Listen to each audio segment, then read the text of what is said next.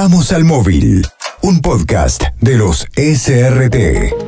Soy Eduardo Aguirre, divulgador de tecnología, y este es un podcast de Vamos al Móvil para los SRT. La imperiosa necesidad de medir la calidad del aire en ambientes cerrados. Son numerosas las enfermedades que se transmiten por el aire y los científicos aseguran hoy que el COVID-19 es una de ellas y que por esa vía se dan los contagios masivos. Frente a esta realidad, resulta imperioso atender especialmente lo que sucede en espacios cerrados como las aulas. Jorge Aliaga, investigador del CONICET y docente de la Universidad de Burlingame, desarrolló un medidor de dióxido de carbono, el gas que emitimos los humanos al exhalar, para utilizar en las aulas y así alertar sobre la necesidad de ventilar el ambiente.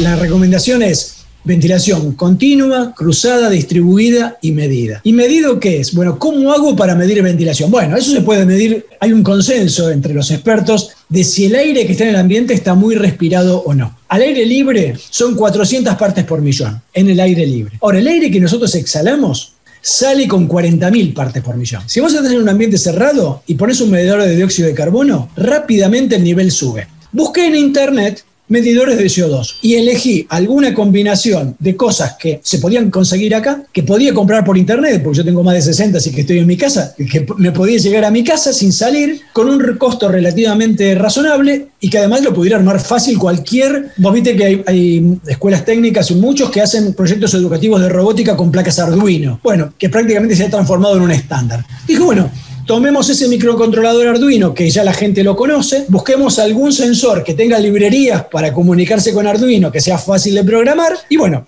y en 48 horas tenía un medidor armado, puse el circuito y el código libre en internet. Hurlingham, la Universidad de Hurlingham, donde estoy trabajando ahora, tomó eso y firmó convenios con los, municipios de Hurlingham y Morón y le están entregando medidores.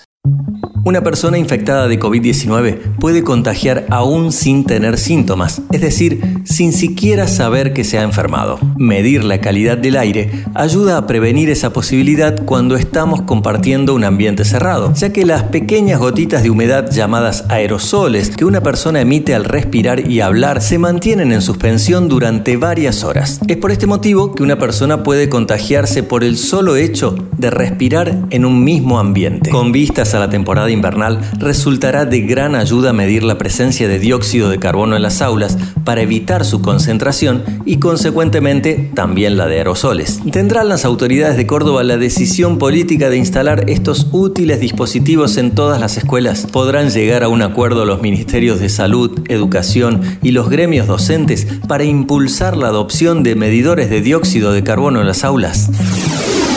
Esto fue una producción de los SRT.